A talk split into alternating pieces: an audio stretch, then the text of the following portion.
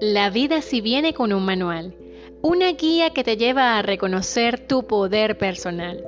Cariño, eres más que un cuerpo físico, eres magia, eres energía para el universo. Y aquí te comparto cómo aplicar desde la ciencia y la espiritualidad todas las herramientas que están disponibles para que puedas potenciar lo mejor de tu ser. Yo soy Rina Martínez, docente de la salud, astróloga y odontóloga. Y en este episodio de podcast voy a compartirte la segunda parte de las emociones que realmente potencian esos estados placenteros de goce y cómo los puedes considerar en la función de que tu cuerpo se active y disfrute y eleve los neurotransmisores de la felicidad. Comenzamos. Fíjate, la semana pasada estuvimos conversando sobre las emociones que en algún momento pueden desarrollarse como una forma de drenar ciertas situaciones y que en muchos casos no se saben gestionar y que obedecen a momentos claves muy fuertes como la ira, la furia, la tristeza y de qué forma se combina también con los elementos característicos de cada uno de los signos por su naturaleza de agua, de fuego, de tierra o de aire. En esta oportunidad vamos a conocer cuáles son esas emociones potenciadoras, aquellas que realmente se conectan con estos neurotransmisores dentro de nuestro cuerpo físico. ¿Cuál es ese amor que nos plena, que nos da salud y que realmente nos salva, en el que sentimos un amor por nosotros mismos y lo podemos compartir por los demás. Fíjate que la emoción de placer es aquella que también se asocia a la felicidad, la alegría, el alivio, el contento, la dicha, el deleite, la diversión. Es el orgullo, el placer sensual, el estremecimiento, la gratificación, la satisfacción, la euforia, la extravagancia, el éxtasis, y el placer está asociado en estos momentos muy, muy característicos con la energía de Venus como arquetipo femenino que todos poseemos, tanto hombres como mujeres, y que nos conectan con la energía del goce, el placer y el disfrute. ¿Qué sucede con esta información? Astrológicamente venimos con un manual de operaciones que nos da las características importantes de cómo operamos en el amor, cómo operamos en el placer cómo funcionamos en nuestra forma de pensar y en este caso muy particular, nuestro Venus en la carta natal nos conecta realmente con la forma en la que disfrutamos ese placer, esa alegría, esa sensorialidad. En estos momentos que estoy compartiéndote este episodio de podcast que estamos en abril final, abril 2021, Venus está en el signo de Tauro, el Sol está en el signo de Tauro y hay una conjunción muy importante entre Venus y Urano, el planeta que ha estado revolucionando durante unos dos años a esta energía taurina de perseverancia, de constancia, de terquedad haciéndole ver que también hay otras formas de goce, placer y disfrute y sistema de valoración. Es muy importante tomar en cuenta que los aspectos astrológicos son guías que nos permiten aplicar en nuestra carta natal una forma productiva y estratégica para aprender a reconocernos y aplicar nuestros códigos de información de nuestras emociones. Otra emoción que también se desarrolla en este contexto es el amor la aceptación, la simpatía, la confianza, la amabilidad, esa afinidad, la devoción, la adoración. Es el amor de ágape que también se conecta con el amor espiritual. Y en astrología lo podemos ver bien desarrollado con el signo de Pisces, con los signos de agua y también con algunos aspectos de la luna. Quiere decir que en nuestra carta natal, donde manejemos esta energía de aceptación, empatía, podemos desarrollar estas características y nos pueden ayudar también a comprender que de nosotros sale lo mejor para poder dárselo a los demás. La sorpresa es el asombro, el desconcierto. Por supuesto, un planeta que maneja muy bien la sorpresa es Urano. Y Urano tiene esa característica tan revolucionaria, tan aquí llegué yo, quiero hacerlo como yo quiero, no me voy a guiar por las normas, necesito realmente expresar mi mundo y sentirme único y original. Así que en esas zonas donde está Urano en tu carta natal, puedes tener este desarrollo de sorpresas, cambios imprevistos y hay que aprender también a la forma realmente más consciente para poderte conectar con esos cambios. Luego viene el disgusto y la vergüenza, que esas dos emociones quedan ya casi como al final, porque tienen que ver con una especie de menosprecio, repulsión, culpabilidad, molestia, disgusto. En astrología pueden estar bien marcados con esos aspectos oscuros de ciertos planetas como arquetipos que te marcan esas zonas de heridas emocionales que no queremos que las demás personas conozcan de nosotros.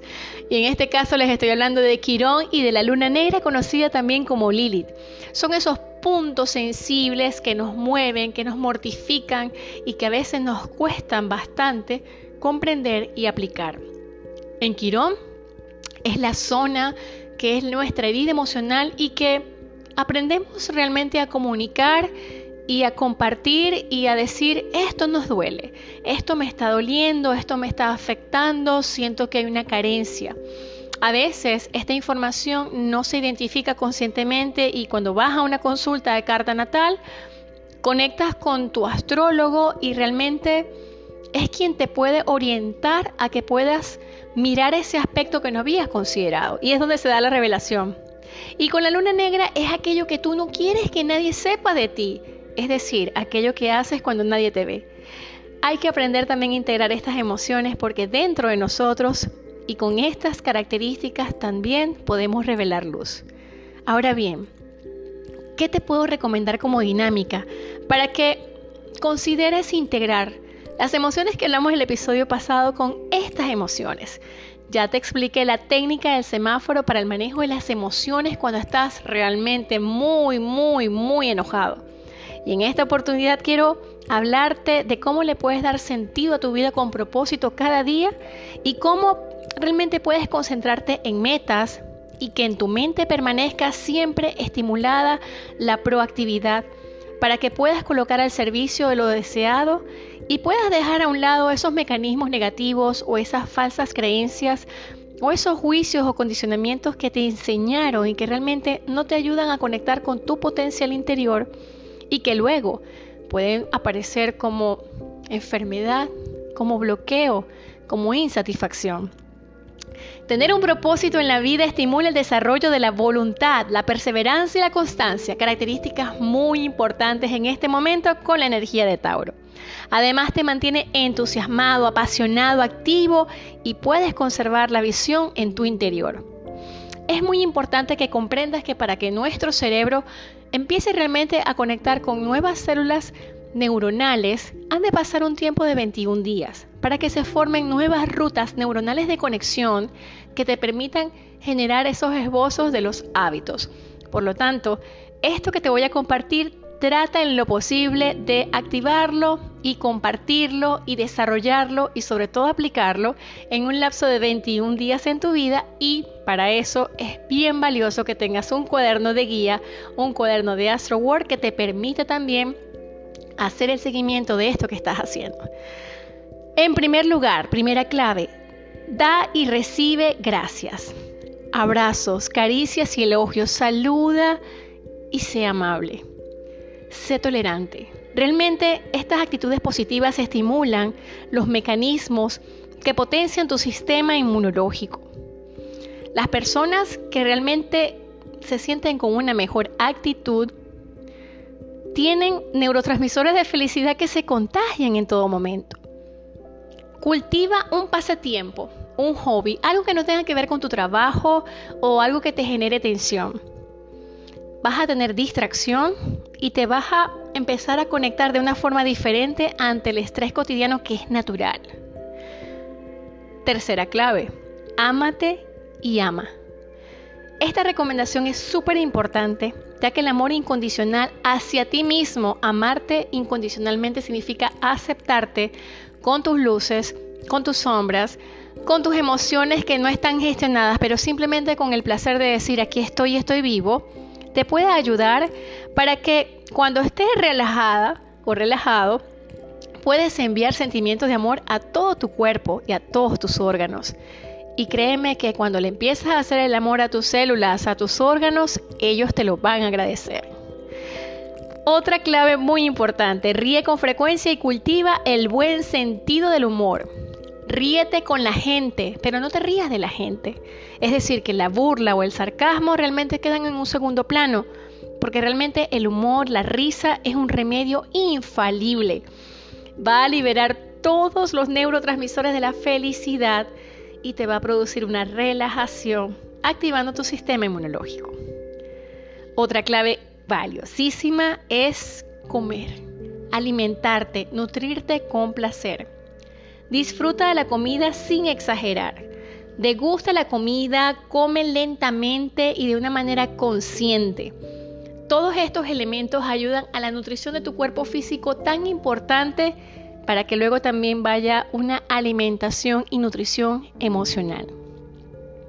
Frecuentar gratas amistades también te puede ayudar. Personas positivas, amables, sinceras, optimistas, que realmente se sientan a gusto de tu compañía. Comparte, comparte lo mejor de ti y también aprende a escoger tus amistades. Expresa cariño y amor y todo esto te servirá para que puedas servir a los demás con gratitud y con salud emocional. Lee y ten un contenido que te ayude a elevar tu pensamiento y enriquecer tu información. Está muy atento con las noticias, con las redes sociales que sigues, porque realmente es muy importante saber con qué me voy a alimentar. Y algo bien, bien importante que he compartido en estas claves de esta temporada tiene que ver con el perdón. Perdónate por todo aquello que hayas considerado que no has hecho bien Perdona a todas las personas que realmente sientes que te han hecho algo que te molestó o que te hirió. Y cada noche antes de dormir, eleva una oración de gratitud y también de perdón. Por sentir que fallaste, pero realmente no fallaste. Hiciste lo que pudiste bajo la conciencia que tenías en este momento. Esto y mucho más lo vamos a seguir desarrollando. Y en un próximo episodio vamos a compartir cuáles son esas claves que activan los neurotransmisores, las hormonas y todos esos recursos biológicos que tenemos en nuestro cuerpo para que realmente aprendamos a gestionar nuestras emociones desde una visión consciente. Yo soy Rina Martínez y te envío un gran abrazo con mucho cariño desde el universo y sabes que juntos podemos crear un mundo mejor desde nuestra parcela de vida. Con mucho cariño, que tengas una feliz y estupenda semana.